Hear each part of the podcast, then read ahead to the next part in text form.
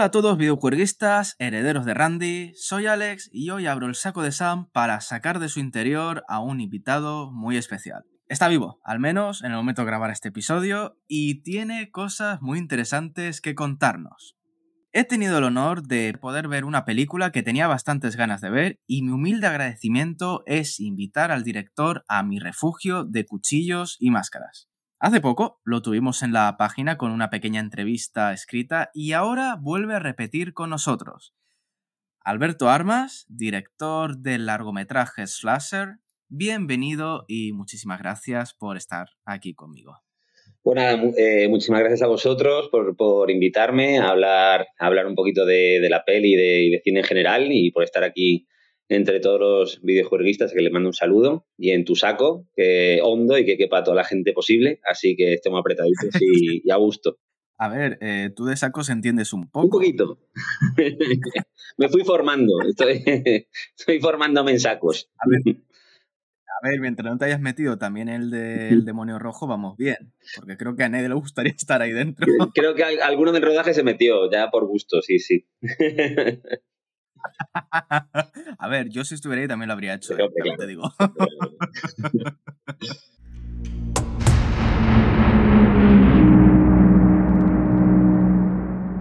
En esta ocasión vamos a hablar en profundidad de Slasher. Está libre de spoilers. Es difícil comentar algo de esta película sin hacerlos porque, ya os adelanto, es una maravilla de las referencias.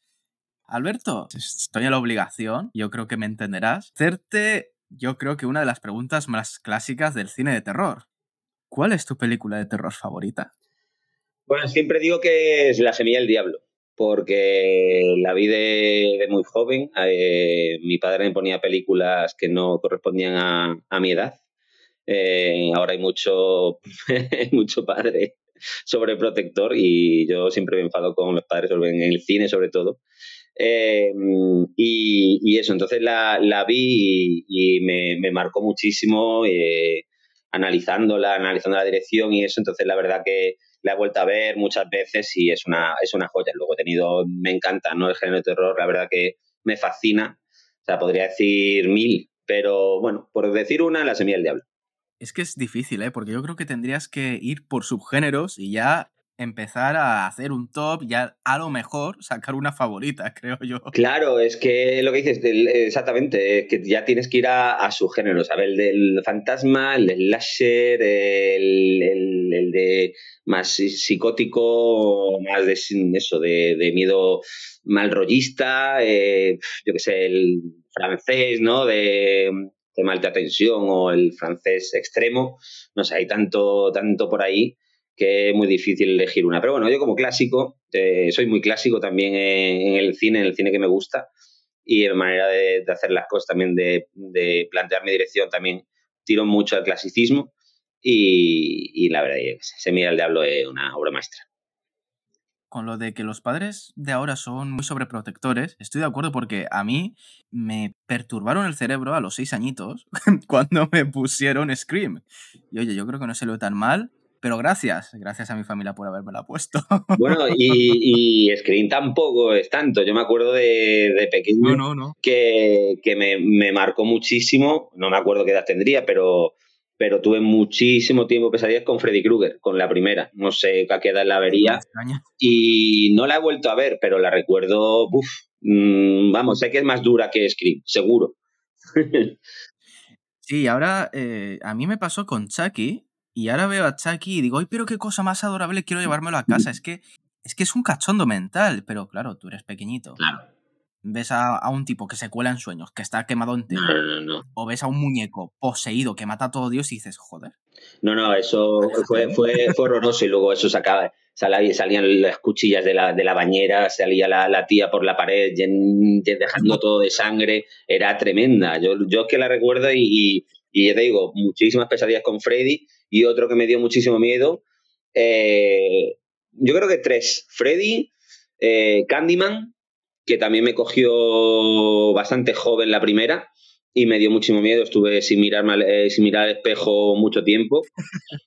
Por si me venía, aparte siempre estaba diciendo hay que decirlo cinco veces, sí, me quedaba la cuarta, ¿no? Era como, venga, una, una, obligación, ¿no? Y, y luego el personaje de Bob eh, de Twin Peaks, eh, hay el, demonio ese raro que era eléctrico por allí por el rodaje y lo pillaron por las pintas que tenía, ese pelo blanco, largo, liso. Uf, yo eso, vamos, esos tres, mm, pesadilla total. No me extraña. Eh, a ver, si te sirve de consuelo, yo la última vez que no pude dormir fue a los 13 años, o sea, estaba crecidito, y fue con, no sé si te acuerdas, Rory, el niño de Expediente Warren, que se llamaba Rory. Vale, vale. Eh, que se aparecía en, la caja de música, creo, detrás. Eh. Pues con ese niño no pude dormir en toda la noche. Tenía que ir al día siguiente a Aqualandia y fui con una hora habiendo dormido. O sea, eh, vamos a ver. Yo de, mayor, el, mayor miedo que pasé, que dije, lo estoy pasando mal, fue cuando salió de Ring, la japonesa, eh, la primera, y me acuerdo que, la había alquilado para verla con mi padre, eh, se quedó dormido, se fue a, la cama él, me dejó con las luces apagadas solo, y acabó, acabó la peli, eran las 2 de la mañana, y, apagué la tele, se, veía el reflejo de la tele y dije, mira, cómo se encienda, cómo se encienda ahora la tele, eh, te juro que me, cago vivo. Y me fui, me acuerdo, y yo era ya mayor, o sea, yo no, sé, vamos, pero era un adolescente bien. Y me fui a la cama cagado, corriendo y mm, cogí la sábana por encima. O sea, que fíjate hasta dónde llega. Claro, es que cuando una cosa está bien, está muy bien. Y ojo, cuidado con lo de la sábana, porque creo que en la otra, siempre las confundo. Eh, Yuon, Ringu. Ringu está, eh, está, luego Darkwater. Eh, es el director de, Ringu y luego también estaba por ahí la de La Maldición, la del Niño Azul, una que eran fantasmas. Vale, sí, creo que, creo que es esa en la que el fantasma aparece bajo la sábana. Sí, es esa, Sí, es La Maldición, creo. Mm. Y también allí en el armario y eso. Sí, es que salieron, ahí hubo una, una ola de, terror japonés. Pues hablábamos de, de a ver cuál, cuál decide, ¿no? Porque hay tanto por ahí y tan bueno que yo recuerdo que esa ola fue tremenda, porque Ringu fue increíble y Darkwater estaba también guapísima. Y la maldición era terrorífica. Es que además es, un terror tan eh, sencillo en apariencia, mm. pero tan efectivo y sabe generar tan mal rollo.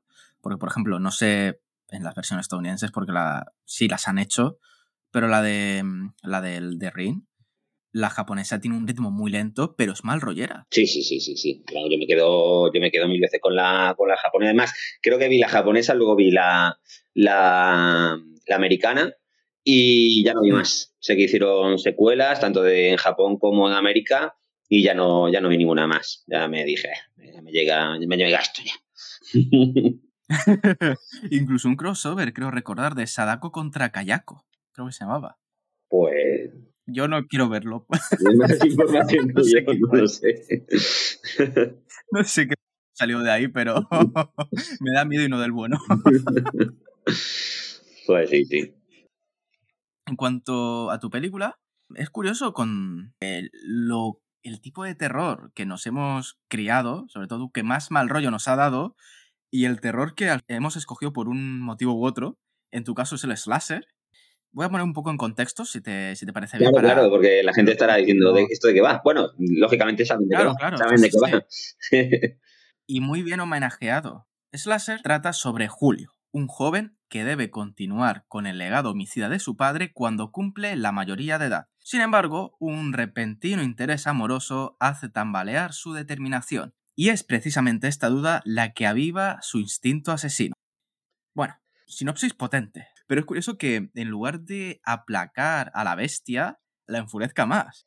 Claro. Mm, hay, que, claro, hay que ver la película para entender ese punto. Sí, sí, sí, pero aquí me surgió la duda de, joder, mm, ¿con cuál de los dos me quedo? Ya sabes a quién me refiero, porque uno usa la, violencia en otro motivo, pero es que el otro tampoco se queda muy alejado. Es también un poco ah, regulero, ¿no? Eh, claro, em, el, realmente lo que pretendíamos, em, como, como, bien dice ¿no? la sinopsis, ¿no? Nuestro punto de partida era trabajar sobre el, sobre el asesino, ¿no? Sobre la creación de, de un asesino, pero intentando empatizar con él. Eso desde el primer minuto, pues ya se sabe quién, quién, quién es quién, ¿no? no, no escondíamos nada. Ese era también uno de los riesgos, de los mayores riesgos de la película. Un slasher que al final la sorpresa es quién es el asesino, nosotros en el minuto uno te decimos, va a ser esto. Entonces, ahí era un triple salto mortal. Entonces, lo, valiente, creo que lo, interesante o, y la inteligencia o lo inteligente que, fuimos fue, eh, ya que teníamos al, digamos, al malo de todas las películas como protagonista, necesitábamos un antagonista. Y tenía que ser casi, pues, chungo, ¿no? Y bueno, eh, a medida que avanza la película, pues casi como que se cruzan, ¿no? Eh, en, el camino. Uno va para abajo y otro va para arriba. Entonces, ahí estaba también un, otro juego más del metacine que, planteamos, ¿no? Que era, eh, vale, vale, eh, vamos con el malo, que es el asesino, ¿no? o era nuestra pretensión, pero ¿hasta qué punto, ¿no? ¿Hasta qué punto vamos a ir con él? Yo no es por, por nada, de hecho es un halago, pero qué asco me da cómo lo hizo el actor. O sea, eh, que, bueno, te lo comenté por privado, quise rebanar el cuello desde el primer minuto, no sé, no sé, me, me dio el impulso. Era, la intención, o sea, la intención realmente era llevar a ese personaje a, ser un verdadero antagonista, o sea, de decir, hostia, no eres el psico killer, pero mm, la verdad que te tenemos bastante mm, pía, tirria a todos, ¿no? Y, y nada, Mario Gallardo, que, que lo hizo muy bien, eh, súper contento con, con todos los intérpretes que dieron, dieron lo máximo, ¿no? Todos dimos lo máximo, tanto el equipo técnico como el artístico. Y, nada, está muy gracioso, ¿no? Eh, a mí me, me encantaban sus miradas, cómo, cómo cogía la novia, cómo miraba Julio. Eh, para que la gente lo sepa, pues del que estamos hablando es el, claro, el, novio de la, de, la, de la chica de la que Julio se enamora. Entonces, pues, mm pues claro, ahí teníamos nuestro antagonista y tenía que ser, tenía que ser bastante pioso. En cuanto a los, a los personajes, como, como guionista, ¿con cuál te divertiste más creando? Porque cada uno tiene, tiene su tonillo y a mí, eh, sinceramente, Mario me encanta. Ahora tengo una pregunta sobre este personaje. Em, bueno, mi personaje favorito mm, fue, o sea, es Julio. O sea, realmente le, tengo mucho aprecio a, a, ese porque creo que es una creación única. Eh, no conocía ninguna peli que, no sé, que empatizase tanto. Yo siempre la, comparo con un poquito como un Spider-Man llevado al, al, al, slasher, ¿no? Ese Spider-Man que le pincha y no sabe cómo utilizar la estela de araña, pues aquí lo mismo, ¿no? Hereda una máscara, cojo un machete, pero realmente no sé cómo voy a gestionar todo lo que me toca por, por hacer, ¿no? Ese fue muy divertido porque porque eso, porque era, creíamos que estábamos dando algo nuevo, ¿no? Y algo original, ya no solo en España, sino que no nos habíamos encontrado en el momento en el que, en el que hicimos el guion, que fue en el 2017, no nos habíamos encontrado ese tipo de, personajes a ese nivel. Luego me hizo, eh, es verdad que, claro, como slasher y vas viendo las fórmulas y, sabes que tiene que haber un colgado, una, una loca y tal, no sé qué, sí que me hicieron mucha gracia eh, escribir sobre, sobre Mario el italiano y sobre Lore la, prima loca. Me hicieron mucha gracia y va a ser alivio cómico y el alivio de lo cómico de la película. Entonces, pues, pues sí, yo soy muy, muy payaso, eh, tengo un humor muy tontorrón y, me hizo mucha gracia escribir ese personaje, el de Mario, la verdad que... Y Rafa Blanes, que es el que lo interpreta, que es cordobés, hace italiano, español y, la verdad que, lo borda, él también disfrutó muchísimo.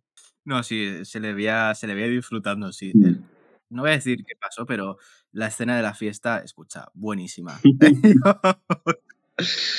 Eh, vale, la escena de la fiesta, sí, tiene, tiene mandanga. Esa, esa escena eh, mm, fue, nos tuvimos que ir del rodaje. O sea, hay un momento de, la escena que le dimos a grabar a la cámara y nos fuimos todos de allí, porque no aguantábamos, no aguantábamos de la risa. Era, fue horrible, de verdad. Yo recuerdo que me fui a la otra esquina de la casa y dije, mira, que sea lo que Dios quiera, yo no puedo, yo no aguanto ahí. Y me, me, agaché y aún así, solo de escucharla de fondo, me estaba riendo. O sea, tenía que aguantarme la risa, taparme la cara porque no podía. ¿Pero fue todo guionizado o se recurre también a la improvisación? en esa escena en concreto. a ver, esa escena en concreto estaba planteada eh, de otra forma, pero en, base era eso, ¿no? Eh, y era una de las opciones, ¿no? Había más opciones, pero eh, fue tan graciosa la primera que elegimos y dijimos, mira, vamos a tirarlo todo, todo con esto, ¿no? Y luego sí, luego los actores, pues es verdad que cogieron su personaje, realmente eran, eran muy arquetípicos, ¿no? Eh, todos los, los chavales eh, con los que se enfrenta Julio, pues yo quería jugar a, un slasher, pues eso, pues el, eh, la, guapa, la borde, la payasa, el, el, drogata, el colgadillo y tal. Entonces tenía un arquetípico, y, o, o Lucas, que es el, pues digamos, el, malo, el, o el más serio, el más, bueno, más duro, ¿no? Y, y entonces, pues con e, ellos tenían un arquetípico, un arquetipo con, lo que, con el que jugar y fueron improvisando. Fueron improvisando mucho, hicieron eh, ellos su, su, personaje, sabían dónde, desde, desde qué punto partir. Y, y, la verdad que como todo entraba, pues todo entraba bien y, la verdad que esa parte era un poco locura. Eh, pues dijimos, mira, pues todo lo que os salga, todo lo que os ocurra, que va a entrar seguro, porque donde estamos, en la situación en la que estamos, tirar para adelante que, que va a entrar.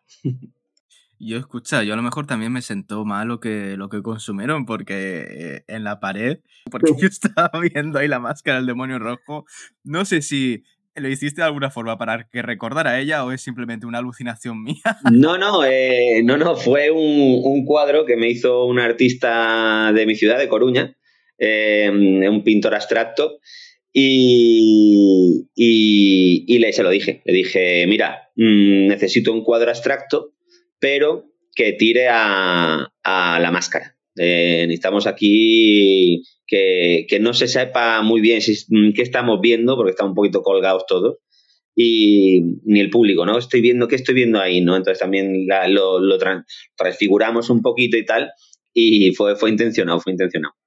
Pues mira, menos mal, ya me quedo más tranquilo de que yo estaba más o menos consciente. Tengo aquí, tengo aquí colgado el cuadro en mi casa. me lo he quedado. ¿También te pones a mirarlo de vez en cuando? Sí, sí, hombre, aparte muy bonito. muy rojo, muy bestia.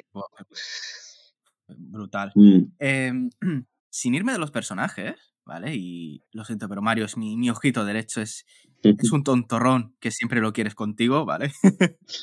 eh, ya ve, a ver, porque a lo mejor es una movida mental de un trastornado como yo, ¿vale? Pero mm, el personaje de Mario eh, es un pequeño guiño al Guialo y a Mario Baba porque, yo que sé, también hay una escena, no es spoiler, ¿vale? Aparece en el tráiler, quedaos tranquilos, eh, que sucede en un pantano, que es nuestro, nuestro lago de las películas slasher. Esta situación de los jóvenes en un pantano Mm, yo pensé que referenciaba a Bahía de Sangre. ¿Hay algo de cierto en todo esto o simplemente estoy tan colgado como la pizza de Mario? Eh, la, pizza de la nonna, ¿no? Dicen, ¿no? De la abuela. Eh, la receta de la mía nonna. Pues estás un poquito colgado, porque, porque no, no tiene, nada, no tiene nada que ver. La verdad que mm, eh, yo viví un año en Italia de Erasmus y tuve un, un compañero italiano, se llama Mario, que estaba muy loco. Eh, lo, quiero mucho, hace mucho tiempo no lo veo. Y estaba muy loco. Y luego, eh, eso por ahí, el, nombre, ¿no? Y luego había un personaje que siempre me hizo gracia. Mm, yo nunca vi Gran Hermano, pero a lo mejor en la tercera edición, cuando aún le echaba un vistazo o lo que sea, que había un italiano que hablaba, mezclaba italiano con español. No me acuerdo ahora mismo cómo, cómo se llama, tenía así el pelo larguillo y decía, un poquito más de sol y me la, me la follaría. No sé qué, hablaba así, como así, mezclaba palabras españolas con italiana y me hacía muchísima gracia eh, ese, esa manera de hablar, ¿no? Entonces fue, le dije a Rafa, mira, esto me hace gracia, mm, yo soy un payaso, si me hace gracia a mí, espero que la, la gente lo hago por mí. Y luego el homenaje a, mi compañero de, de, de, piso. pues mira, buen, buen homenaje, sí. Y a ver, a ver la primera ya, ya he fallado, ¿vale? La primera me he marcado un triple en el último segundo y ni siquiera se ha acercado a la canasta. A ver, segundo intento, ¿vale? Tengo una segunda oportunidad. el rojo es muy significativo en esta película, ¿vale? Sin ir más lejos, desde el primer plano tenemos al, asesino, al padre de Julio, que destaca con la sudera roja sobre todo y hay un contraste muy grande con el blanco, en fin. A ver, ¿es tu forma de rendir homenaje al Kialo y a la colorimetría usada por Argento? Tampoco. Ah, buena leche. Fatal, fatal, ¿eh? No, no, no, estoy, estoy errando todos los tiros. Nada, ojalá, ojalá tuviese tanta visión cinéfila para haber metido en ese berenjenal y hacer referencias colorimétricas y cosas así. No, no, no, fue... Eh, se basó todo en casi cuando mm, eh, eh, sacamos la conclusión de que la máscara iba a ser roja. Eh, porque había máscaras parecidas, más cuando diseñamos la máscara, nos fuimos a máscaras íberas antiguas y nos dimos cuenta, porque claro, hacer una, especie de máscara como Screen o como Jason o tal, son diseños guapísimos. pero claro, en este caso tenía que ser de campo, no tenía que ser rural, dijimos, vale, madera, etcétera, ¿no? En las máscaras íberas antiguas también eran, pues, círculos con ligeras expresiones y, dos ojos, ¿no? Eh, pero claro, en este caso teníamos el hándicap de que no le podíamos poner ninguna expresión fuerte. ¿Por qué? Porque si le poníamos una sonrisa y el personaje de Julio, que va a empezar a matar, está nervioso, la máscara de esa sonrisa se lo iba a comer. Entonces dejamos todo, pusimos una máscara neutra completamente, o sea, un círculo con dos ojos, eh, para que fuese el actor, con su interpretación corporal, el que te dijese en, todo el momento cómo está. Si está nervioso, si respira fuerte, si está contento, si está agresivo, si está de, bajón, etcétera, etcétera. Entonces nos fuimos ahí por más que nada por, por darle todo el protagonismo al, al, al actor, ¿no? Al intérprete, a Sergio. Mm. a Sergio Alguacil. Que por cierto, magnífico, o sea, me, encantó. Es decir, que él estaba bajo la máscara en los momentos de, acción, de escenas antes o mitad mitad. En todos los momentos estaba él y te, y te puedo asegurar que eran 45 grados eh, en Córdoba y lo pasó extremadamente mal. Siempre me lo recuerda, cabrón, eres un, eres un sinvergüenza. Qué mal me hiciste pasar con, con toda la sangre, con una camisa de, franela larga, con la camiseta por debajo, más la máscara y tal, fue, fue, fue muy agobiante. Sí, fue agobiante para todos, porque grabamos en Córdoba durante 26 días seguidos en agosto, que yo creo que fueron 40 de mínima todos los días, pues para él más, ¿no? Sufrió muchísimo. Pero bueno, eh, volviendo a lo del tema del rojo, eso, cuando nos fuimos ya a esa máscara tal, eh, mucha gente dice, coño, se parece a Groot. Vale, sí, claro, que claro, si te vas a... no me había dado cuenta. Claro, si te vas a tal, incluso a la de a la de You Might Be the Killer, igual tú eres el asesino, también se parece un poco, pero claro, es que si vas a una, una máscara normal, es que una máscara son un círculo con dos ojos, igual que un fantasma es una sábana con dos ojos. No, no lo sé. Claro. Entonces, como queríamos distinguirlo, dijimos, bueno, pues lo pintamos de rojo.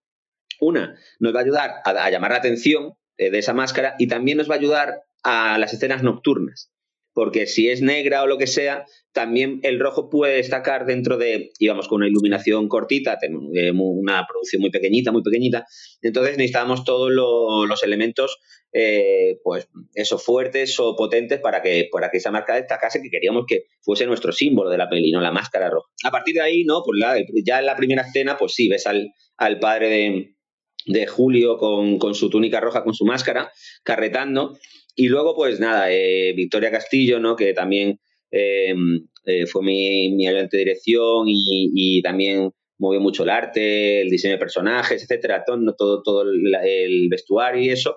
Eh, pues nada, estábamos jugando pues mucho con los tonos rojos, con los amarillos. Luego te das cuenta que es un láser español.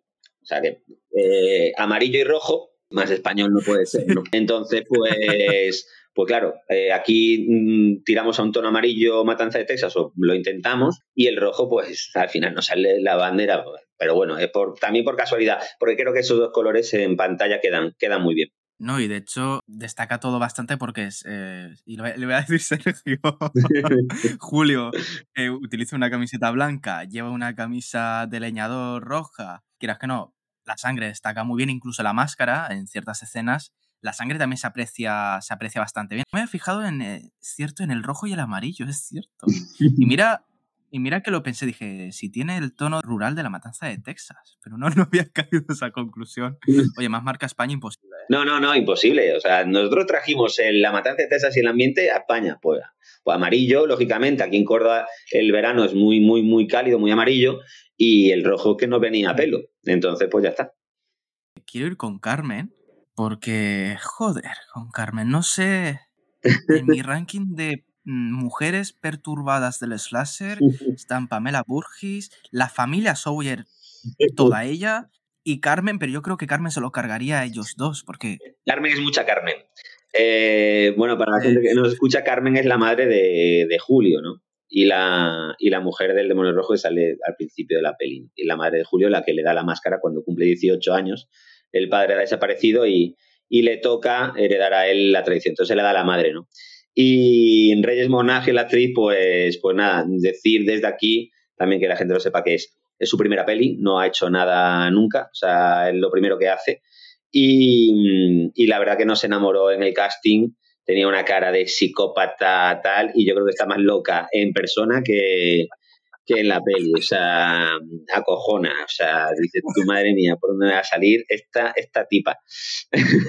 pero, pero sí, eh, jugábamos también a eso, ¿no? Era, o lo que dices tú, una referencia, jugamos con muchas referencias a, todos los niveles y a todas las películas que, que eran la base del slasher. Una de ellas, pues, Las Madres. Las madres, fu, las madres en el slasher hay que tenerles mucho, mucho miedo porque ni asesino ni nada. Yo creo que si la madre de Myers viviera, le daría un, una colleja y se lo explicaría a su hijo. Es la piedra angular de los asesinos. Y la de Psicosis, claro, Norman Bates, es una un totalmente eh, envenenado con la madre. Eh, o sea, las madres siempre están ahí, ¿no? Y luego, pues la lucha de. También nos, nos parecía muy interesante tener una, una madre a ese nivel, fuerte, potente, no dura, eh, porque claro, Julio va a atravesar fases eh, como cualquier otro adolescente, ¿no? Y al final eh, no deja de, de, pasar situaciones en las que hemos pasado todos, de oye, no hagas esto, no hagas lo otro, vete por aquí, vete por allá. Oye, mm, yo tengo libertad, yo quiero decir por mí mismo, ¿no? Y ahí están las madres, ¿no? Para darte collejas, para no sé, no sé cuánto. Y lo queríamos llevar, pues, casi un paralelismo de, de un adolescente normal que en este caso, vale, tiene que heredar la máscara, pero puede ser de, oye, que quiero estudiar esto, pues no a estudiar esto, coño, que no sé, no sé cuánto, pues. Em, e, es, verdad, es verdad. me hablamos de, muchas cosas que, que, disfrazadas dentro de un slasher, pero que mm, queríamos empatizar tanto con el chico ese que hemos trabajado en, ese sentido, ¿no? En, buscar cosas con las que todo adolescente se podría, em, pues nada, eh, comparar, ¿no? Hemos comentado las señas de identidad marca España, incluso el rojo y el amarillo, pero bueno, también personajes, ubicaciones, comportamiento de los personajes también nos puede recordar a, lo que podemos ver en, España. La gente de, de, nuestros pueblos también se la podemos encontrar reflejada, obviamente, adaptada a un slasher, pero la podemos, la podemos encontrar un buen reflejo. ¿Tú crees que estos factores de familiaridad mm, son los que diferencia un buen slasher español. Quiero decir, no recurrir a copiar todas las reglas del estadounidense, su forma de actuar, de relacionarse. Mm, ¿Tú crees que trasladar las reglas que conocemos de fuera, pero adaptarlas a nuestra idiosincrasia, crees que es la diferencia entre un buen slasher español de uno que es una, una copia de lo que hemos visto mil veces? Bueno, no, no sabría qué decirte. Eh, a ver, nosotros es cierto que, hemos jugado, intentado em, caricaturizar ¿no? y homenajear em, todos esos personajes del slasher que salían, ¿no? Eh, uno de los que también metemos es el, es el sheriff, ¿no? El sheriff raruno que están también en, en todas las películas láser americanas profundas, ¿no? En este caso, pues un guardia civil, pues un poquito también taradete eh, y un poquito flipado. Eh, pero luego, claro, teníamos poco, teníamos poco presupuesto, pocos medios, entonces los extras y todo lo que es el entorno del pueblo donde, se, se desarrolla Slasher, pues fuimos dando pinceladas, ¿no? Esas pinceladas que van las señoras a comprar a la tienda, que regenta Carmen, ¿no? Eh, y en ese sí lo quisimos traer muy a, nosotros, ¿no? A lo cercano, ¿no? A, esa, a esas abuelas, a esa gente que nos vemos en, vemos en, los, en los mercados, ese, esa, gente de bar, de, barra, eh, que también están, esos señoras y señores, ¿no?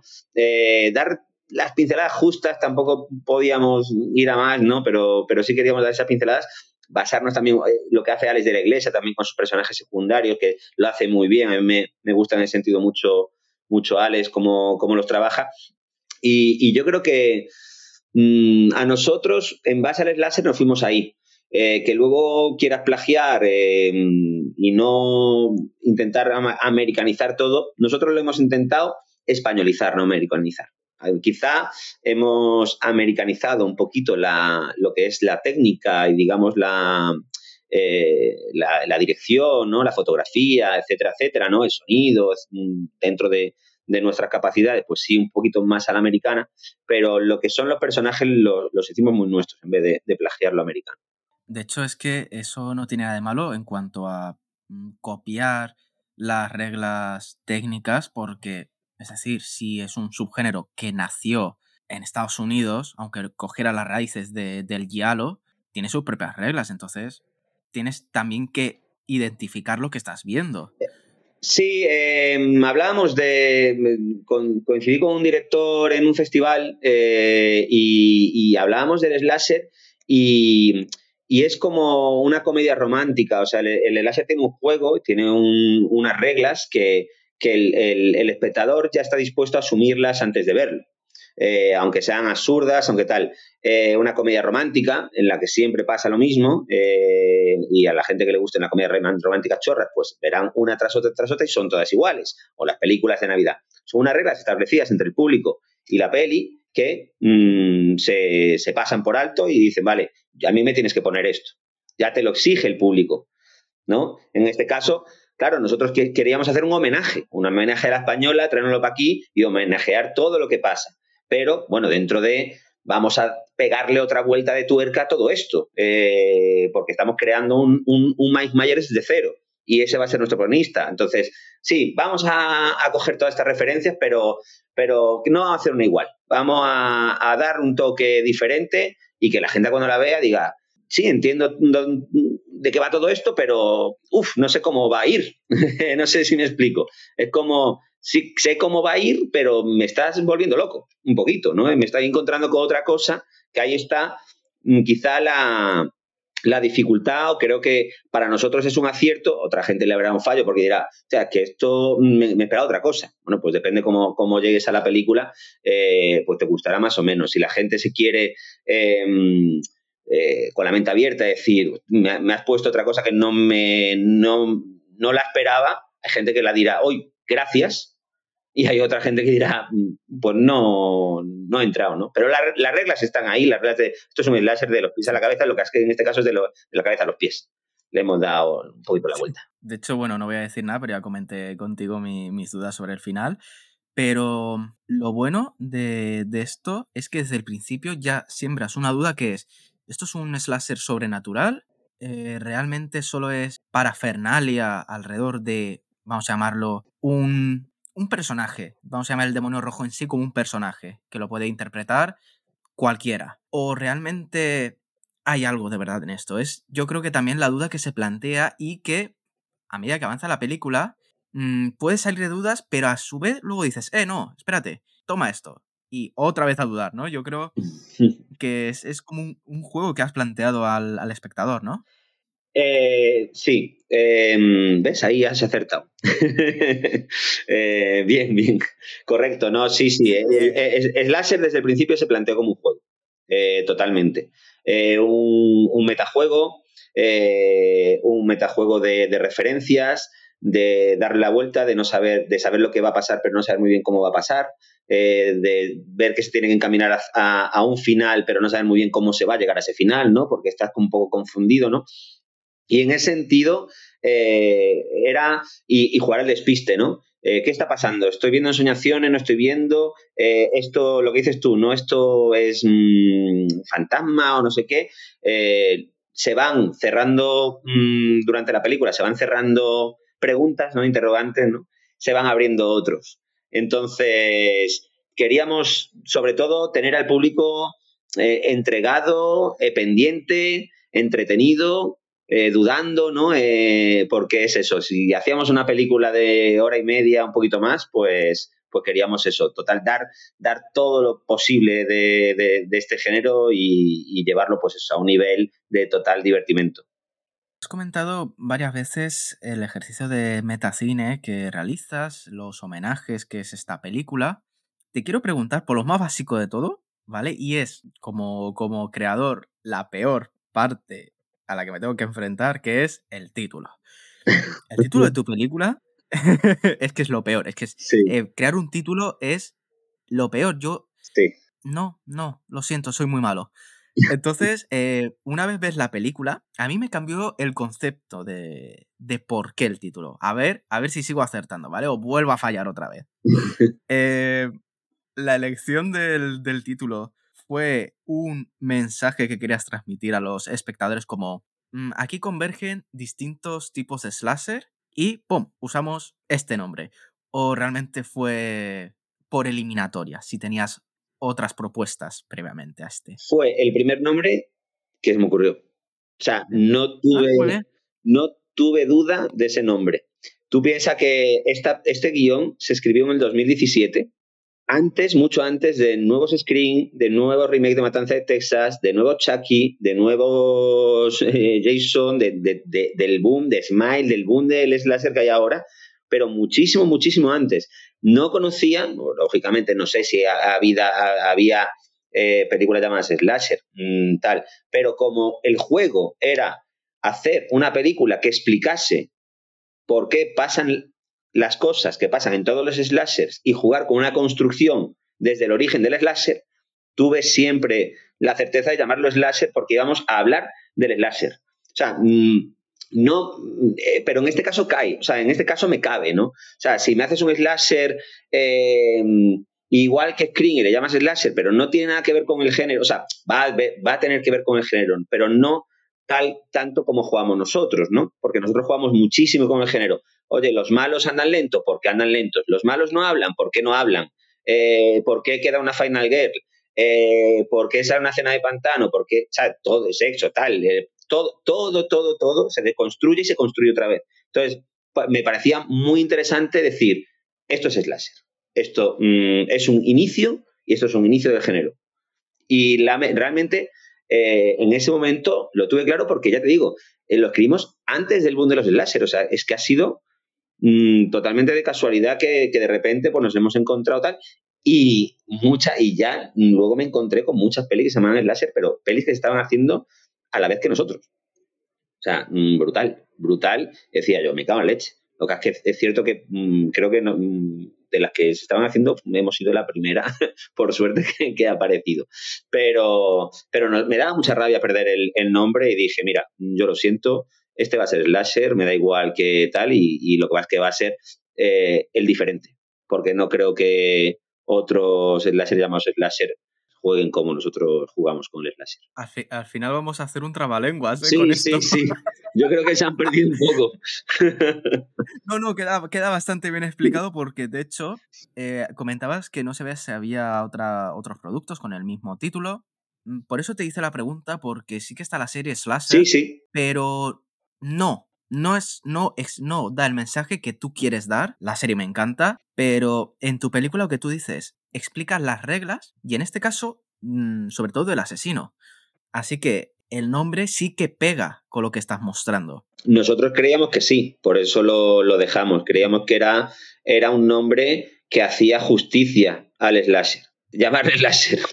Volvemos a lo de siempre, ¿no? lo de antes. Eh, pero sí, creíamos que era, que era un nombre justo y que, que, y que creo que la película se merecía, tal como íbamos a plantear la, el guion, se merecía llamarse slasher. Sí. Y has comentado el porqué del comportamiento de los asesinos corrígeme si me equivoco, la película Detrás de la Máscara, El encumbramiento del Leslie Vernon, creo que llegó a España, ha servido de inspiración para ti, porque, a ver, tú realizas un ejercicio de metacine, como se ve reflejado en la película, pero en tu caso vas más allá y exploras unos aspectos que la película pasaron por alto y que a mí me sorprendió bastante y que sobre el contexto dije, hostias, pues, pues me mola. De hecho, mm, es, es, es con lo que comprar al espectador, creo yo, conocer, como tú has dicho, el porqué de caminar lento, de no hablar, esa inmortalidad que se presupone de la mayoría de los asesinos. Claro, mi pregunta es, aparte de si esta película fue de inspiración para ti, ¿te has dejado algo por mostrar alguna característica que hemos visto todos, pero no nos hemos planteado por qué de el comportamiento del asesino? Sí, em, a ver, la peli de Behind the Mask, eh, la de Leslie Vernon, ¿no? Eh, esa nos la, la encontramos después, ya, ya en preproducción, no la, no la conocíamos. Entonces, mm, yo, la, yo la verdad que me gustaba mucho el género, pero, pero la idea surgió viendo The Final Guest, ¿no? Cuando mi mujer eh, estaba el asesino detrás de las víctimas y, y iba lento, torrento, tal, caminando con machete y me dijo, joder, ¿cómo, ¿por qué caminan tan lentos estos malos, no? Y ahí cuando dije, joder, es que, mm, ¿por ¿por qué todos siempre son así? voy a hablar de esos son los personajes que molan, ¿por qué son así todos? vamos a explicarlo, ¿no? Eh, y ahí surgió la idea de, un chaval que hereda la máscara con 18 años y, no sabe muy bien tal, pero claro, se va a ir convirtiendo en ese Mike Myers, en esa cosa inmortal, en esa cosa de fuerza, en esa falta de habla, en ese caminar lento y todo, torpón y tal. Entonces, eh, cuando estábamos ya en preproducción y eso, a mí me parecía buenísima la idea. Yo la escribí el tratamiento Em, no he registrado nunca mi vida, nada en mi vida, pero eh, escribí el tratamiento, surgió la idea cuando eso me, dijo eso mi mujer. Y, a las tres semanas tenía un tratamiento, me fui al registro de la propiedad y, lo, registré, porque dije, esto, esto va, esto lo registro porque esto, aquí hay algo. Em, entonces, ¿qué pasa? Nos metimos en preproducción y, dijimos, bueno, esta idea es buena, vamos a ver qué hay por ahí. Entonces eh, nos, nos encontramos con Behind the Mask, eh, dijimos, wow, eh, cuando leímos la sinopsis dijimos, me cago en la leche, ¿ves cómo existía? Entonces, eh, o you, you, Might Be the Killer, ¿no? Igual tú eres el asesino.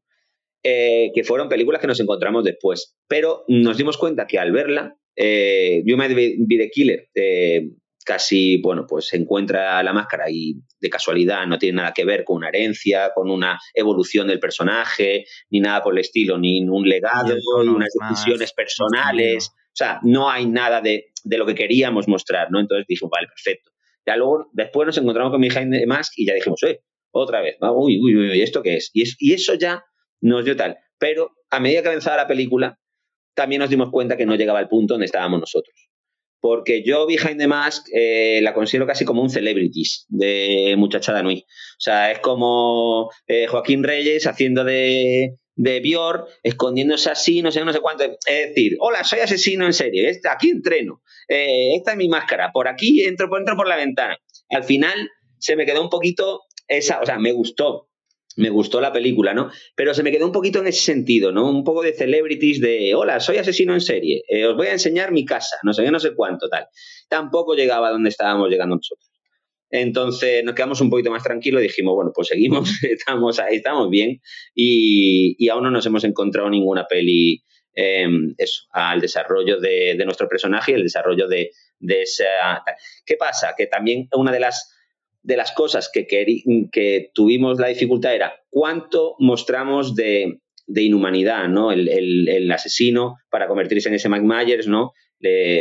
oye, va a dejar de caminar mm, fluido, de moverse fluido, de hablar, va a empezar a hablar peor eh, y quizá esa inmortalidad ¿no? de la que hablamos de la que, y la que tiene que conseguir, porque eh, tiene que conseguirla. ¿no? Eh, ¿Qué pasa? ¿Cuál es la evolución? Tampoco ha matado tanto. Realmente ahí era la dificultad. por eso Julio habla, sigue hablando, pero habla mal. Eh, camina, mm, es mm, torpito, pero bueno, aún sigue caminando, ¿no? Entonces, claro, decimos, bueno, no puede serlo, no podemos llegar al Mike Myers que todos conocemos o a esos malos tal porque es la primera peli, es un fin de semana y aún le queda, mm, aún le queda mucha trayectoria. Aún es muy jovencito, sí. Claro. Comentas a Myers y me surge una duda. A ver si estoy en lo cierto. Julio me recordó a una mezcla entre el Michael Myers de John Carpenter y el de Rob Zombie. ¿Te inspiraste en alguno de ellos para perfilar un asesino que tuviera, tuviera humanidad, que no, no fuera simplemente una máquina de matar, pero a la vez te basaste en el de Carpenter para crear un, un icono, un ejecutor de, de un poder superior? A ver, queríamos crear un icono. Eh, queríamos, porque pensábamos que aquí en, España no había un malo a, que lo pusieses en una foto y dijeses, coño, Freddy o coño, Jason o tal. O sea, queríamos crear un, tipo que, si, que viese, hombre, eh, demonio rojo, Julio, ¿no? En plan tal, ¿no? Esa máscara, esa figura que ya está, ¿no? Ya es, es cultura popular, ¿no? Ese es nuestro, hombre, es nuestro gran sueño, ¿no? Que esto eh, traspase, ¿no? A lo mejor eh, pues eso, que, con el tiempo pues se vaya un poquito a más, ¿no? Y que se dé culto, que digan, joder, este personaje que, chulo estaba, ¿no? Eh, yo no me... Teníamos Mike Myers y Jason en la cabeza, lógicamente son los malos bestias de láser más potentes de la historia. Eh, porque Freddy era más pícaro y más juguetón y tal, ¿no? Queríamos crear esa figura inhumana. Pero esa era la referencia, pero no nos basamos en ninguno de ellos a nivel mm, personal porque no, se parecían en nada a lo que queríamos mostrar. O sea que realmente no a nivel mm, eso psicológico de ellos, personal, de, forma de ser y tal, es que realmente eso, es, eso son el final a donde tiene que llegar. Eh, realmente nosotros empezamos por abajo, que es una cosa que, y nada de psicópata y nada, simplemente pues darle un, un, toque más natural, ¿no? Es como aquel que hereda una frutería oye niño, te toca heredar la frutería de papá. ¿Sabes? En plan, pues no, queríamos, queríamos traerlo a lo cercano, ¿no? Eh, hacer un, malo lo más, lo más humano posible. Yo agradezco sinceramente que no, no cogierais nada de Rob Zombie porque la familia desestructurada está demasiado trillada. También. Y, y es lo que tú dices, buscarle la naturalidad. Es decir, ves a Carmen es una persona normal. La casa es un sitio normal no está abandonado a propósito, no viven e-, en, la mierda. Mm, tienen su trabajo, se relacionan con las personas. Mm, físicamente son normales. Eh, menos mal. O sea, yo creo que ese tópico ya, ya está. Sí, está suficientemente desgastado. Incluso hay tópicos también que, por eso la referencia, ¿no? Eh, hay un tópico en la matanza de Texas y muchos de láser que, que también lo hemos cogido, pero lo hemos pasado por alto. Está, hay pinceladas de eso, pero no queríamos meterlo, simplemente un homenaje más para, encontrarlo. Y luego, eh, esa naturalidad, llevarlo a, las familias normales, entre comillas, no, a gente normal, eh, pues nos da ese toque de humor negro que a mí me gusta muchísimo meter siempre mucho humor en, lo que escribo, en lo que hago, en lo que dirijo. Y, bueno, pues, pues me gustaba mucho ese juego de toma la máscara, hijo, y el niño, entonces ya puedo matar sí, claro, lo que siempre has querido, no sé qué, no sé cuánto. Entonces, claro, me acuerdo cuando le enseñé un primer montaje a mi padre, que estaba viendo la peli, y me decía, pero tío, ¿qué, humor es este? O sea, te has pasado el, humor. No, no, no sé. ¿Sabes? Te has pasado el humor. Eh, no sé muy bien si, esto qué es. claro, y es tan, tan extraño, no tan que a la vez lo comprendes, a la vez lo entiendes y, y, tú, pero claro, es tan, tan absurdo, tan un poco tan, tan, y es por llevarlo a, ese, a esa naturalidad de, gente, entre comillas, normal. Tus pinceladas de humor negro, como has comentado antes, que te distancias de estas dos películas que has comentado, de quizás eres el asesino y detrás de la máscara, tu humor está muy bien equilibrado porque no te saca de la película y además le da su gustillo, por, sin decir nada. Mm. Eh, la escena de la secta es que es muy de aquí, es que no me jodas, esos sectarios podrían ser eh, cualquiera de nuestros amigos que un día se aburre, se pone unas túnicas y se tiran al monte. Ah. Menos mal, porque siempre vemos a los sectarios como, sí, venga, lo tenemos decidido, entonamos a la vez, tenemos claro los, eh, lo que vamos a decir, somos muy serios. Sí, sí. Eh, mira, mm, quizás sea de una de, las, de mis escenas favoritas de toda la película. me lo pasé muy bien rodándola, me lo pasé muy bien escribiéndola, eh, me lo pasé muy bien montándola, montándola, es que, es que me reía muchísimo. Em, y aparte en el montaje salieron muchas cosas que me, pasaron desapercibidas en el rodaje y, decía, pero qué maravilla. O sea, porque teníamos una cámara grabando a cada uno de ellos y yo iba picando, iba picando las caras de cada uno y yo decía, pero qué cara me está poniendo el tío de la, de la lámpara. Y digo, yo, es buenísimo, no se entera de nada. Em, es genial, ¿no? Y el otro todo serio, tal, no sé qué. Y, y esa escena pues me pareció mm, fantástica. Eh, y aparte te digo más, eh, eh, creo que es la escena con la que el humor acaba en la peli. A partir de esa escena ya no hay humor, porque ya no lo hay. O sea, es nuestro, nuestro fin del humor. Y, me basé, te digo un secretito, me basé en, el Ku Klux Klan de Django desencadenado de Tarantino. Eh, cuando abre y paran y dice, yo no, ¿quién ha hecho las quién ha hecho aquí los capirotes? Yo no veo nada.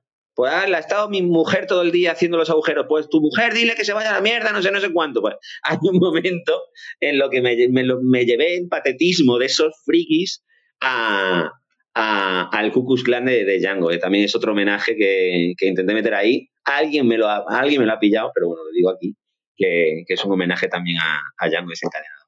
Magnífico, oye, mira, fíjate, no solo homenajes al slasher, sino, sino a otras películas. Y además, oye, por el tono te pega, ¿eh? También te digo.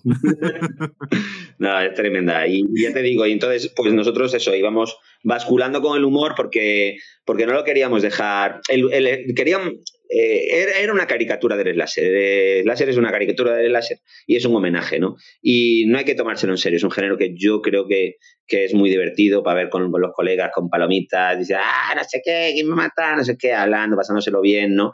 Y, muy cachondo, ¿no? Entonces, eh, no quise perder de, de vista ese juego con, con, eh, con, el humor, pero también con el drama, con la tensión y todo eso. Era, eh, quizá fue de los retos más, más duros del guion y del rodaje, era bascular y que una parte no se comiese la otra. Creo que lo hemos conseguido. Habrá gente que diga, algo chiste, esto es una mierda, o este me ha hecho gracia, ¿no? Pero bueno, eh, están ahí, algunos habrán salido mejor o peor, pero sí que es cierto que creo que la basculación entre una cosa y otra sí está, y el ritmo sí está bien, bien conseguido. Esta basculación en la gran escena de la fiesta está muy bien controlada porque mm, ves tensión, ves drama, luego la tensión de pronto explota en comedia, luego en drama, pero ninguna se solapa. Yo creo que esto es muy importante, sobre todo en una escena que de por su naturaleza es, sin decir mucho, es un popurrí de, de extravagancia, creo yo. Sí. Y eso es muy, muy importante porque no, no pierdes, no pierdes el hilo, no... Estábamos jugando, en esa escena estábamos jugando con realmente con los tres puntos de vista de la peli. O sea, ahí es la mezcla total y eh, absoluta de, pues, la, chica prota ¿no? y, el, novio antagonista, con los colegas colgados y con nuestro asesino por otro lado, ¿no? Entonces te, jugamos con, los tres puntos de vista.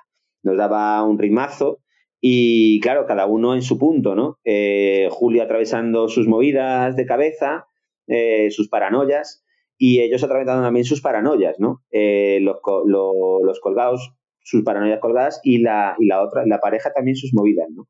Entonces cada uno en ese momento es una movida. Y es un momento en el que queríamos despistar al público. Por eso decíamos que, que te vas a encontrar con el láser que despista, que, que juega con. que juega, que, que juega contigo, juega con el espectador, eh, diciendo, pero esto que me estás contando, ¿no? Eh, ¿A qué viene todo esto? Bueno, viene eh, nuestra manera de, ver ese momento, ¿no? De cada uno tiene su punto, a lo mejor Julio pues está atravesando más paranoias que los, los de dentro, que, que están fatal, ¿no? En plan, que se han metido cositas y están flipando, pues al final no sabes quién está flipando más, ¿no? si Julio, dentro de, de su movida en la cabeza y tal, o si la gente de dentro, ¿no? Y era, era un juego y, la verdad que eh, esa escena también estuvo muy bien. Yo creo que, pero básicamente por eso, por, haber intentado jugar con, esos tres puntos de vista, eh, que eran los que nos quedaban en la peli, y la comedia, el, drama de pareja y, el slasher de Julio del prota de, cómo voy a hacer las cosas. Y están ahí las tres pues mezcladas. Y sin decir, sin decir nada, hay una escena de, esta fiesta que me recordó muchísimo a una escena de Hatchet 2. Eh, magnífica. O sea, eh, no, me descojoné y a la vez dije, mira detrás de ti, joder, mira detrás de ti. Tenía que acabar así. Eso tenía que acabar así desde el primer minuto. No me fastidies. Me alegro, me alegro. Me alegro que, que te haya gustado, la has pasado bien.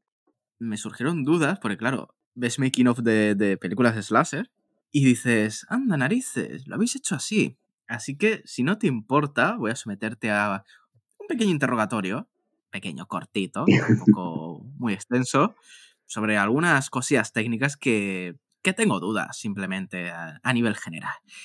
Y una de ellas, que creo que es de obligatoria respuesta, es ¿cuántos litros de sangre habéis usado?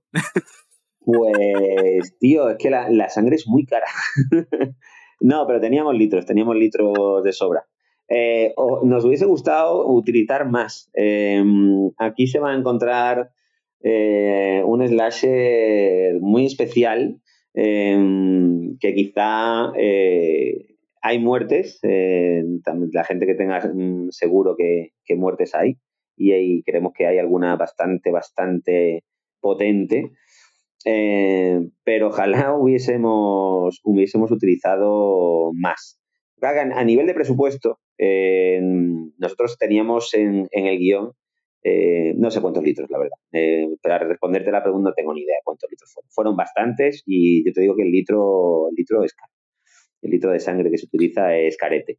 Pero nosotros en el guion... Con el aceite de oliva? ¿Está combatiendo con el aceite de oliva? Mm, es más, más, mucho más caro el litro de sangre. mucho más. Pero bueno, total, que sí, estaba a punto de quitarme sangre yo. Pero vamos, para utilizarla. Eh, ya pierdo el hilo. Eh, ah, bueno, que en el guion teníamos mucho más, muchas más muertes. E incluso en la parte final, bastante, bastante gore. A nivel de presupuesto se nos iba de las manos porque ya te digo, tuvimos que producir a nosotros, nosotros tenemos curros independientes a esto y esto ha sido pues nuestro amor al cine y a intentar hacer las cosas bien y a intentar hacer un buen, buen producto. Creo que lo hemos conseguido, hemos ganado bastantes, bastantes premios por ahí. Y, teníamos, pero ¿qué pasa? Que también había que ser inteligente y nos dábamos cuenta de que si quitábamos alguna muerte donde estaba puesta, el personaje de Julio pues iba a dudar. Si no conseguía matar a una persona porque pues no le salía o llegaba tarde o oye, pues no te he cogido, pues claro, él se iba a decir, uff, pues no sé si soy yo muy capaz de, de esto, ¿no? Entonces dijimos, hostia, es que el personaje va a crecer, ¿no?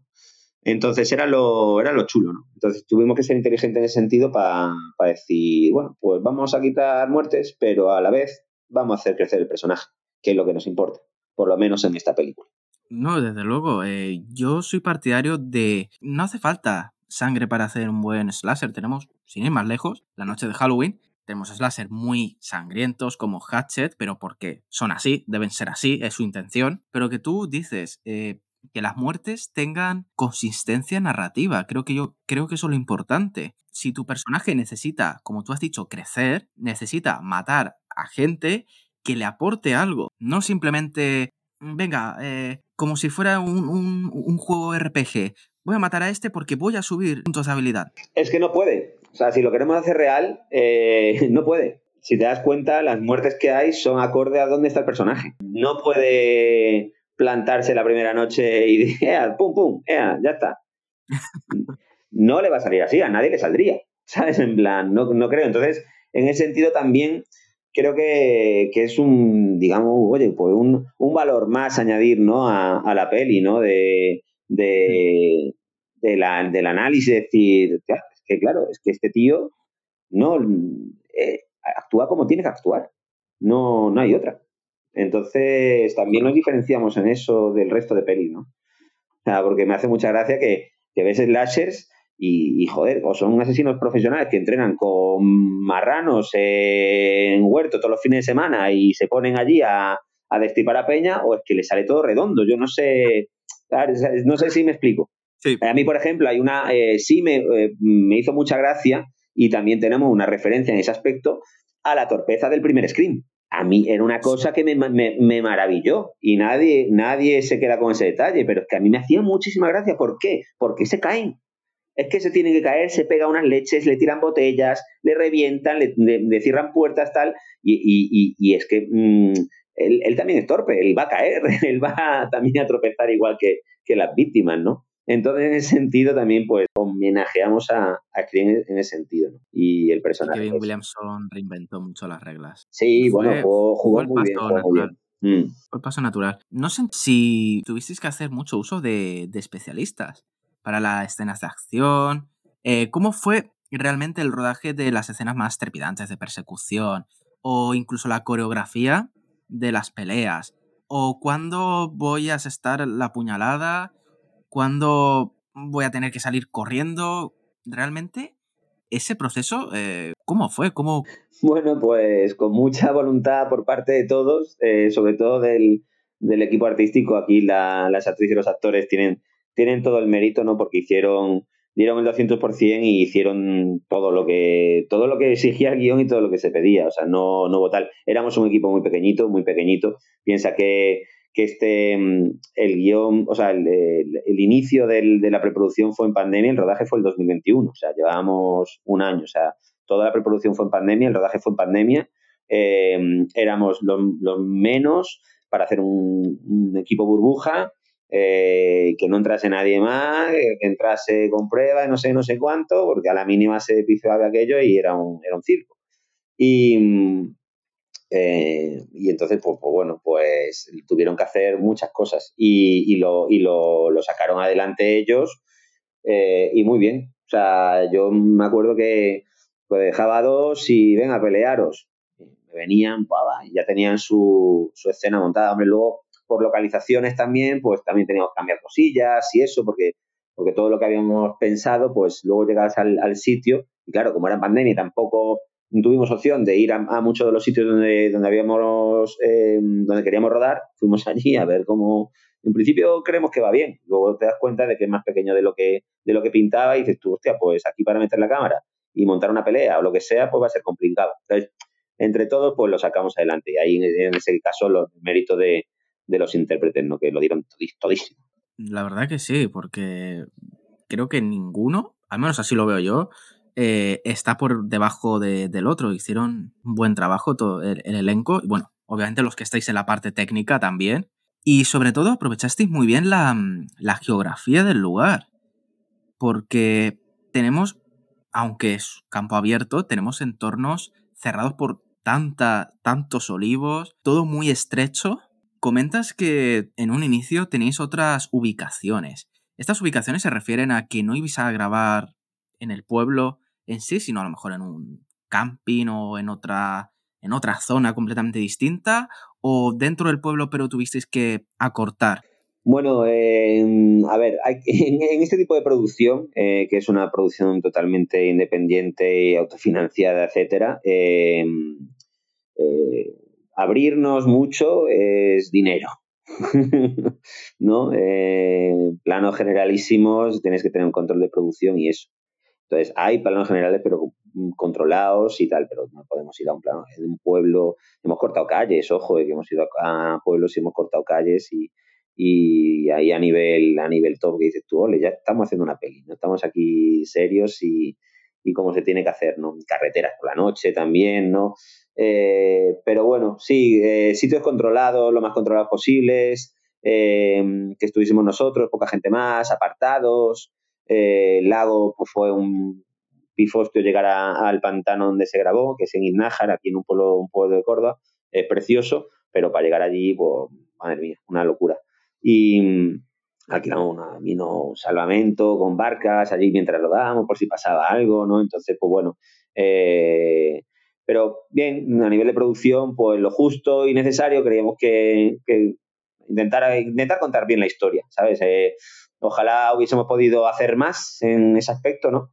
Pero bueno, la historia está contada, yo creo que está contada bien, está y al final lo importante, ¿no? Que, que sea una historia entretenida y que esté bien contada y pues bueno, pues ya se irá, digamos, eh, complicando más la cosa, ¿no?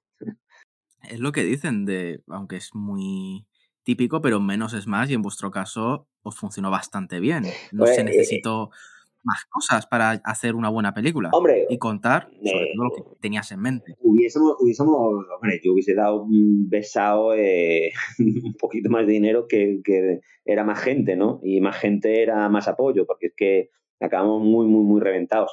Eh, y sobre todo en agosto en Córdoba, que yo te digo, que, que acabamos muy, muy, muy al límite de, de, las fuerzas, ¿no? Eh, pero, pero bueno, nos llegaba, ¿no? Nos llegaba así y se contaba la historia bien y, te digo, ojalá, ojalá podamos complicarnos un poquito más la vida, que eso espero. Y, pero bueno, muy contentos. En ese sentido, muy contentos. ¿Tuvisteis muchos problemas en las localizaciones? Es decir, mm, a lo mejor, mira, a esta hora, a esta hora no, o a lo mejor tienes este tiempo determinado, no te damos más, o incluso mm, lugares que os dijeran, mira, no, no nos interesa coger una producción de este tipo, buscaos la vida mm, se me viene a la cabeza Wes Craven, sin ir más lejos. ¡Oh, un slasher impío! Entonces, no sé, ¿tuvisteis algún problemilla? Eh, sí, eh, tuvimos todos los problemas y más. en una producción así, eh, si no tienes problemas, mm, va mal la cosa. hay que tener problemas, ¿no? Y hay que solucionar lo que nos quedan anécdotas para contarle a los nietos, como si fuese la mili. yo qué sé, mm, pues sí, bares que no, no nos quisieron, gente que te encuentras, qué tal. Pero bueno, en general, eh, en general, la verdad que mm, se portó todo el mundo súper bien. Todo el mundo estaba. Aquí en Córdoba es cierto que, que bueno, mm, hay.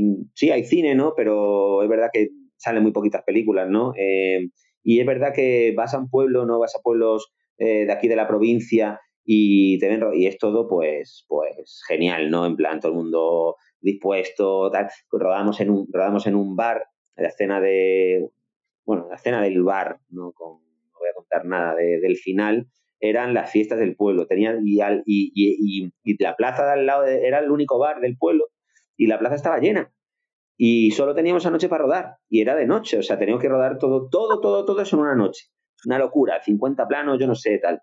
Y eh, una pasada. Y, entonces, pues teníamos la producción, eh, cuando íbamos a rodar, pues silencio, todo el pueblo callado.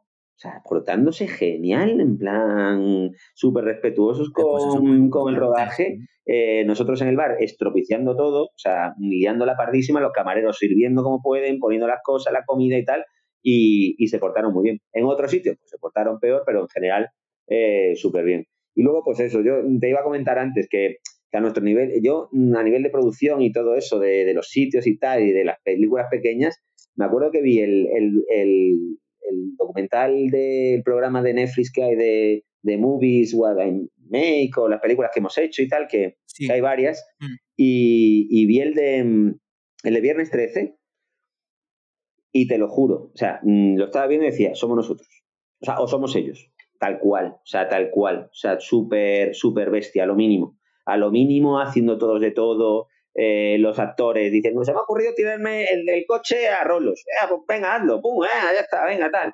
Em, todo así, ¿no? Todo muy, muy. A ver cómo hacemos este efecto especial. Bueno, pues venga, vamos a darle vuelta, no sé qué. Una familia súper pequeña y, y, me alegré un montón verlo porque, porque realmente era el espíritu que queríamos coger, ¿no? Ese, ese slasher ochentero, serie Z, con efectos artesanales, ¿no? que era una caricatura, que era todo, todo muy, eso, muy, muy bestia, ¿no? Muy, muy pequeñito, muy tal.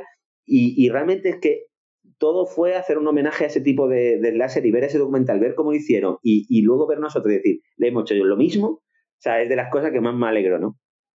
En el comportamiento de los personajes entre ellos se nota que, que los estaban disfrutando bueno, Úrsula quizás no tanto con, con Luca, pero, pero se, nota que, estaban muy metidos y, narices, eso, eso se refleja. Yo la recuerdo muy bonita, ¿no? Eh, la recuerdo, fue un mes muy intenso, tanto la, la preproducción que eh, pues estuvimos haciendo mi equipo juntos, eh, mirando guion, las localizaciones, Luego la postproducción, el montaje, pues eso, nosotros y tal, trabajar con, en todos los aspectos, ¿no? Somos muy, un grupo muy pequeño y la verdad que hemos aprendido, yo he aprendido muchísimo, o sea, he aprendido muchísimo, muchísimo, muchísimo haciendo esta película. No he aprendido todo, yo creo. Y, y, el rodaje fue muy duro, eh, yo lo pasé muy mal, eh, perdí 8 kilos en un mes, eh, no dormía, era una presión tremenda porque lo quieres hacer bien, quieres dar todo lo, lo, mejor de ti. Yo como en este caso como director, pues quería que mi parte fuese la mejor posible, pero claro, eh, quería hacer una cosa chula, quería hacer una cosa visible, quería hacer una cosa entretenida.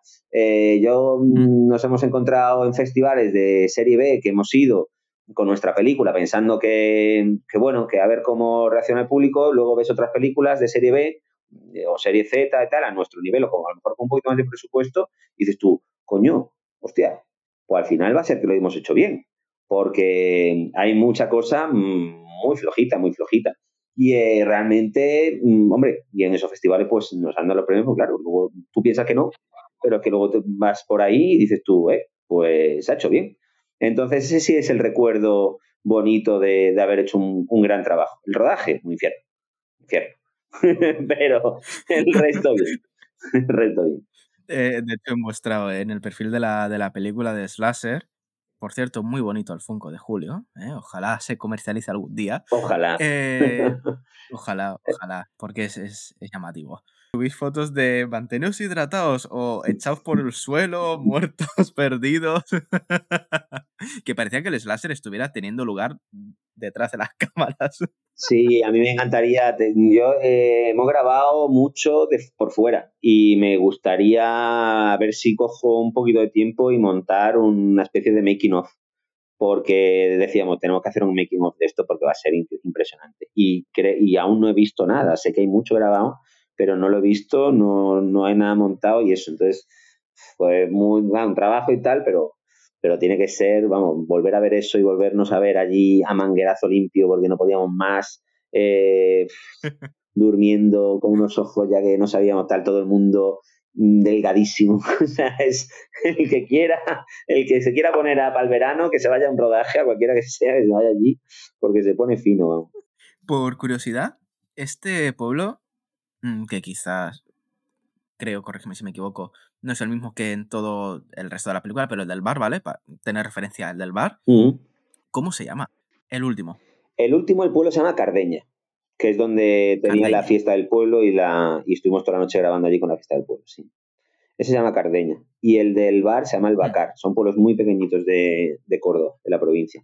Nos hemos, nos hemos recorrido eh, en Iznájar, en Montoro, en Priego, en, Cardeña, aquí en el Bacar, en Córdoba capital, es decir, para 26 días de rodaje con la producción que eso conllevaba de movernos. Aparte que te hablo de, que están separaditos, ¿eh? que tienes tal, eh, nos hemos movido bastante para el nivel de producción que manejábamos. O sea, en ese sentido, eh, sí, porque bueno, aparte todo era olivar, ¿no? Entonces, como, como inundábamos todo de olivos, pues podías pasar, truquito decir, podías pasar de un lado a otro y no se notaba, ¿no? No, de verdad, es, es, es, buen truco ese. Y bueno, hablando de, mm, de, la recepción que ha tenido Slasher, me has comentado que habéis cosechado algunos premios, bastantes. Mm, comentario personal, se nota cuando una producción está hecha con cariño, ya sea serie B, Z de gran presupuesto, se nota cuando está hecha con cariño y no con, con pereza. Yo consumo muchísima serie B y es fácil identificar algo que se hace con desgana y no es cuestión de presupuesto, es intención, con algo que se plasma con, con seriedad y con querer entregar un buen producto. Felicidades a todo el equipo de, de Slasher, por, por un lado. Muchas gracias. Eh, por el otro, ¿cómo queréis enfocar la, la distribución? ¿Qué, ¿En qué proceso estáis? ¿Tenéis pensado llegar a más salas de cine? ¿Tenéis pensado alguna plataforma de streaming tipo Filming que apoya bastante las producciones independientes? Porque es que mm, sería una maravilla verla en, pantalla grande. Pues. En cualquier otra pantalla. Pues la pantalla grande creo que, a no ser que sean, pues yo creo que pases especiales, porque ya estrenamos la película oficialmente el, el 12 de mayo del 2023. Estuve, estuvo un mes en cartelera, bueno, en algunos cines una semana y eso, pero bueno, estrenamos en, en Córdoba, en Madrid, en Sevilla, en, Valencia, creo, en Cartagena. Bueno, tuvimos unos cuantos cines y, bueno, tampoco ah, eh, fueron muchos, ¿no? Al final. Eh, eso también, en ese, eh, los cines también los, gestionamos nosotros. Y te digo que salió mm, extremadamente bien la, los pases en el cine tuvimos un montón de gente, un montón de espectadores, o sea, no, no nada, una cosa normal, pero la verdad que películas que tienen mucho más eh, recaudaron mucho menos, o sea, no sé si estábamos la, la ciento y pico de todas las películas españolas que estrenamos este año, una cosa así que a nuestro nivel es muchísimo en, cine. Entonces, a no ser que se haga un pase, eh, pues eso, en, en algún festival, un pase especial o alguna exhibición especial en pantalla grande, yo creo que eh, será más complicado. Un cine de verano, que también creo que es una, una película muy de cine de verano, ¿no? Eh, el año pasado nos abrieron en Córdoba, este año pues a ver eh, si se abren y tenemos la suerte de, de, proyectarla por allí. Pero mm, creo que mm, en nada mm, tendremos noticias de la película en, en, alguna plataforma. Así que espero que dar la noticia pronto Así que espero que quede muy poquito, muy poquito para que la gente la pueda ver y disfrutar en casa. bueno, que, la vean. Pues muy buena, buena noticia, sí, sí, sí, sí. Porque un producto que está bien hecho, que está hecho con cariño, que es un homenaje a los slasher. Narices, que se extienda. Claro, que llegue a, hay una chimeneita en invierno ahora con el frío, una chimeneita ahí el fin de semana con los colegas y palomitas y, cervezas y, y, y en verano por pues lo mismo. Y hasta para qué más. Y en verano con bañador y chanclas y piscina de verano. sí, o incluso alguna noche que no puedas dormir, te coges el móvil, te pones la ah, película y ya está. La cuestión es verla. Mientras te atacan 40 mosquitos, te pones los cascos. Y si no me equivoco, la página Slash Trust, que es una página inglesa, eh, ya se hizo eco de tu película. No sé si fuera de, de España o de los países hispanos ha llegado a alguien? No sé qué, qué opiniones tienen ellos. Pues mm, hay un poco de todo. a, nivel distribu a nivel distribución, el año que llevamos de festivales, eh, que ya, ya van quedando menos, ¿no? Pero bueno, este fin de semana hemos estado en, en uno bastante gordo en Londres, eh, Horror on Sea, que es de también serie B, serie Z y tal, eh, que llevan muchísimas películas. Por las referencias o las valoraciones que hemos podido ver en Instagram y en, Letterboxd y eso, pues el día que nos pasaron eh, nos comentaron que fue eh, la mejor película o por lo menos la más interesante de ese día y volvemos a ver siempre, ¿no? Que no te lo crees, ¿no? Que dices tú, bueno, pero de verdad están llegando estas cosas, gente que no conocemos de nada, ingleses allí, ¿no? Y, y viendo ese humor raro y Córdoba y Olivos y, y la peli tan rara y decía, pues una crítica fue que, que claro, que veía un slasher que sabía lo que iba a ver, pero no de la manera que, que, él creía y cosa que agradeció, ¿no? Y que la recomendaba a todo el mundo y que le pareció muy interesante. En Latinoamérica también tuvimos mucho éxito, creo que fue los más de máximos premios fueron por allí, las elecciones, ¿no? En México también tuvimos un montón de selecciones, en Brasil en diciembre nos dieron entre cuatro o cinco películas brasileñas, en un festival nos dieron el premio a nosotros, éramos la única extranjera con la dieron a nosotros, entonces, pues va, y, y, y yo creo que la distribución está yendo bien también en Estados Unidos, en Inglaterra, en Alemania creo que se ha vendido la peli también. Así que, bueno, vamos a ver dónde acaba todo esto. Siempre hemos disfrutado mucho de todas las fases de la, de, de la peli, de hacer la peli, ¿no? De, aprender de la preproducción, aprender del rodaje, aprender de la postproducción y ahora pues aprender de la, de la distribución, ¿no? Ya tocó los festivales, ya tocó los cines, hemos tocado todos los palos y ahora falta pues eso, pues la distribución plataforma, la venta, no sé, no sé cuántos, ojalá pues, pues vengan buenos, pero bueno, eh, nosotros siempre hemos dicho que, que llegue a todo el público posible, que la gente la vea, que la disfrute, que si no le gusta, pues no le gusta, que habrá gente que le guste, eh, hay opiniones de todos los gustos y bueno, pero que, que está ahí para el público y que la hemos hecho con lo que dijiste antes, con todo el cariño y con todo el amor y con todo el respeto por el medio. No te lo crees igualmente, es decir, puedes conseguir premios, puedes conseguir buenas críticas que dices, ¿en serio? O sea, es como, no, no, dime que es malo, por favor, dime que es malo. No, Me lo creería antes. Y disfruto, no, disfrutamos un montón de, de las críticas malas, ¿no? Eh, hay alguna que, madre mía, menudo, menuda mierda, no sé cómo ha llegado hasta el cine. Es que, claro, la gente va al cine, eh, hemos conseguido llegar a alguna sala y ven el cartel que es llamativo, ven el láser, ven el nombre y eso, y claro, se creen que es una producción de Netflix, ¿no? En luego se encuentran con que es un bajo presupuesto, ínfimo presupuesto, que te cuenta pues una historia bastante raruna, ¿no? Y, pero claro, eso es lo que le hace, eh, lo que le hace especial, ¿no? Eh, y hay de todo, ¿no? Eh, es tan mala que me he reído, bueno, pues ya está. Pero hay gente, pues eso, pues lo que, lo que hablábamos, ¿no? Del, del fin de semana este en Londres, que a tropecientas pelis, pues un tío en Letterboxd pues nos ha dado cuatro estrellas de cinco y al resto de pelis pues una, una estrella y media, dos estrellas, media estrella y, y, la máxima nota de todo el festival de ese tío la nuestra. Entonces, bueno, pues guay, genial, ¿sabes? En plan, pero la verdad que nos disfrutamos con todo. para nosotros lo importante es, es que se hable, que se, va, que se vote, que se valore, que se vea etcétera, etcétera. Porque si queda en un cajón y tal, pues eso sí es, lo peor, ¿no? Es lo que más no, nos dolería. Pero bueno, por ahora seguimos tocando madera, nos ha ido todo muy bien. Mm, así que ojalá siga así. Ojalá siga así porque te despierta unas cuantas dudas y cuando llegas al final crees que se van a resolver y no, no, no, ni de coña. No. Entonces, ojalá, ojalá podamos ver más del demonio rojo, sea quien sea o lo que sea el demonio rojo en sí. Eh, así que, ¿qué le dirías a las personas? Has comentado muchísimas cosas, pero quiero saber si esta película la disfrutaría igualmente alguien que está más puesto en este tipo de, terror que alguien que, por ejemplo, eh, ha visto dos películas del subgénero, que sus preferencias son otras, por ejemplo, pero por lo que sea, esta película le llama la atención. ¿Crees que la va a disfrutar igualmente? ¿Crees que se puede encontrar un poco desubicado con lo que se puede encontrar? Creo que mm, en ese sentido también fuimos bastante, mm, pensamos mucho en eso porque a mí me gusta mucho el, tema de segundo visionado. Eh, disfruto, hay películas que las veo por segunda vez y, me gustan más, no me gustan menos. Entonces, el, segundo visionado a mí me tenía muy rayado. Eh, quería hacer una peli que dijes, eh, voy a la gente que le guste, lógicamente, hay gente que dice, uno me, basta, ¿no?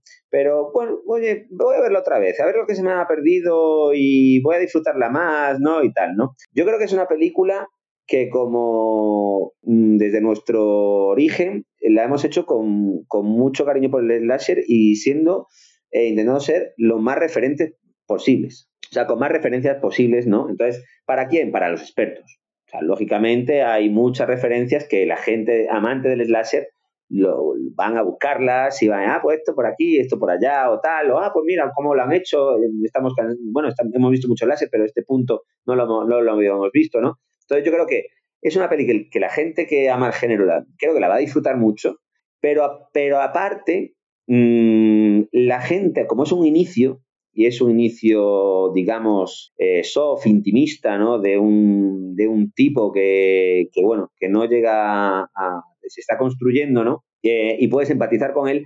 Creo que esa gente que no le gusta también podría disfrutarla. Eh, ¿Por qué es eso? Porque es una peli iniciática. Entonces, tenemos a, a, las dos. Y luego, aparte, mucha gente, pues nada, amigos, cuando hicimos el estreno en cines o tal, oye, tienes que verla, ah, pero a mí es que estas pelis no me gustan, me va a dar mucho miedo y tiene mucha sangre. Y decíamos, mira, que no, que te vas a reír, que no te preocupes, que tal. Y correcto, o sea, al final acaban saliendo del cine y decían, ya me he reído un montón, jová, yo no sabía esto, que bien me lo he pasado, tal, hombre, sí, hay alguna escenilla, pero bueno, que me lo he pasado muy bien, eh, tal, muy entretenida.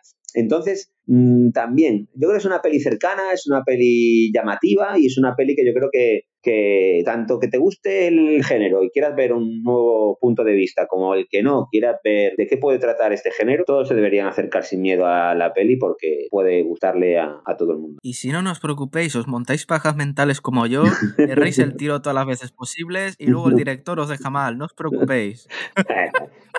Tampoco tan mal. Es que lo de, lo de Mario Baba, yo qué sé, ojalá, pero chico, yo Ojalá.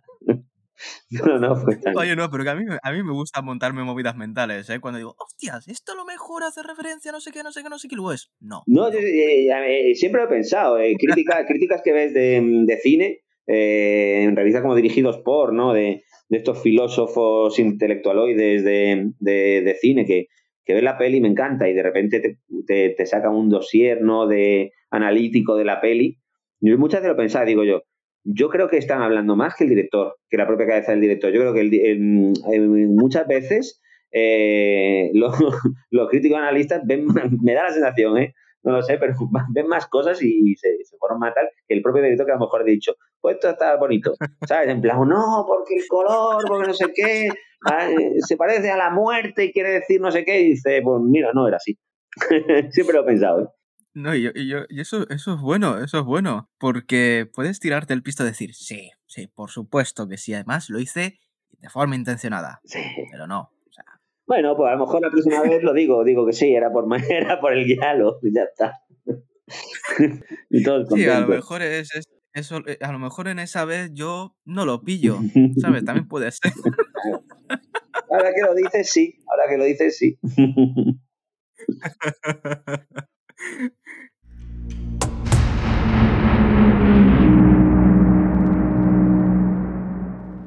Bueno, pues Alberto, yo creo que mm, es hora de recoger la máscara y el cuchillo e irnos a otro lugar con, el saco. Pues nada, llévame. no, hombre, no.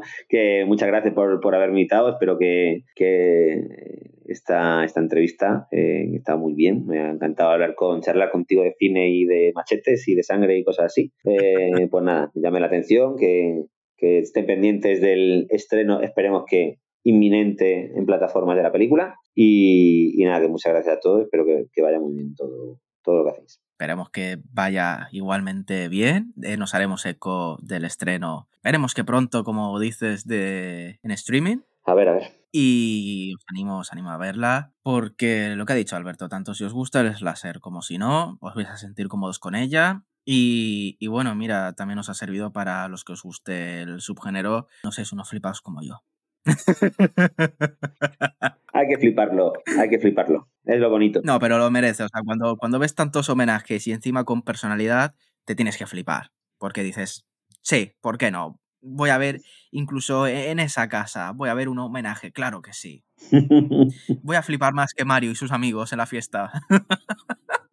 Alberto, de nuevo, muchísimas gracias. Me lo he pasado de lujo, la verdad. Igualmente y agradecerte de nuevo tu predisposición, que me dieras acceso a ver la película, porque te lo comenté la primera vez, es un proyecto que sigo desde hace unos cuantos añitos, creo, lo conocí, si no me equivoco, en 2021, sobre septiembre o así, imagino. Acabamos de rodar. Y vi una noticia, no sé en qué diario fue, pero vi una noticia sobre el slasher cordobés, no sé qué, y dije, coño. Y, ¿Quiénes son estos lo, a seguir. ¿Quiénes son estos? Sí, sí, sí, sí, es que, es que no tenía ni idea. Digo, ¿un slasher español? Digo, esto tengo que seguirlo. Y, y, me ha dado bastante alegría conocer que el proyecto está más vivo que nunca, que está cosechando muchos premios y por supuesto poder haber tenido la oportunidad de ver la peli que me, me llamó la atención desde el primer momento. Así que muchísimas gracias. Nada, a ti, a ti, de verdad, eh, un placer y me alegro un montón que, que nos hayas seguido desde el principio. no, toda la gente lo puede decir, pero nada, que, que sigas ahí, que nosotros esperemos. Esperamos también traer noticias pronto de cositas también, a ver, proyectitos calientes en torno a nuestro personaje. Viva, viva el demonio rojo. Viva. y a vosotros, videojueguistas, si sigo vivo, nos escucharemos en el siguiente episodio. Hasta entonces, felices puñaladas.